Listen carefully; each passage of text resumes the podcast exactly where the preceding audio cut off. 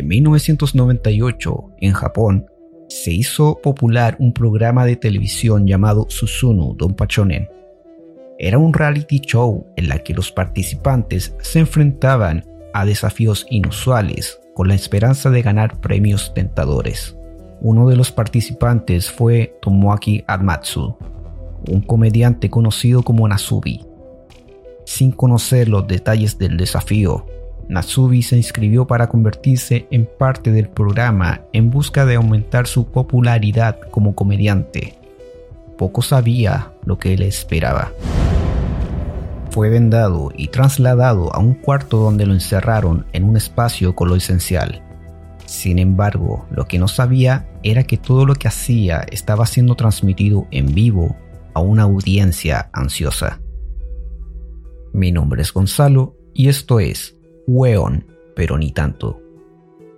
La misión de Natsubi era ganar un millón de yenes a través de concursos en revistas a las que debía enviar sus participaciones.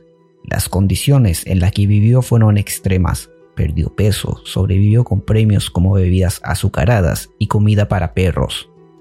La falta de contacto social lo llevó a conversar con un peluche que había ganado, hasta llegó al punto de ocupar ropa femenina. A medida que los espectadores seguían su rutina diaria, el programa ganaba popularidad. Finalmente, Natsubi ganó un millón de yenes y fue llevado a Corea del Sur para celebrar su hazaña. Sin embargo, su desafío no había terminado.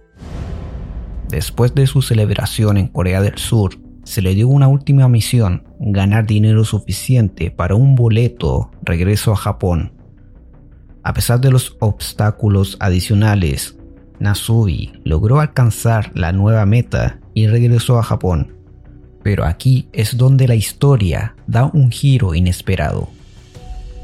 Luego de pasar 335 días en total aislamiento, las cuatro paredes de su habitación cayeron de repente frente a sus ojos, revelando que estaba rodeado de una multitud y cámaras.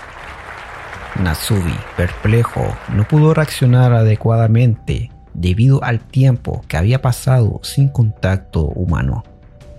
Luego de esto, el programa fue cancelado debido a reclamos del gobierno japonés, que lo consideró una forma de tortura. Natsubi volvió a su vida normal, aunque lo llevó alrededor de seis meses a adaptarse nuevamente a la socialización humana decidió no seguir su carrera como comediante y optó por trabajar como actor. En el 2016 escaló el monte Everest para recaudar fondos para la prefectura de Fukushima después de la crisis nuclear del 2011.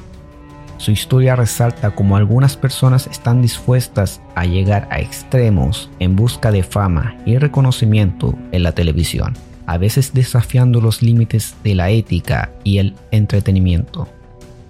Y dime, ¿hasta dónde estarías dispuesto a llegar por la fama y la fortuna?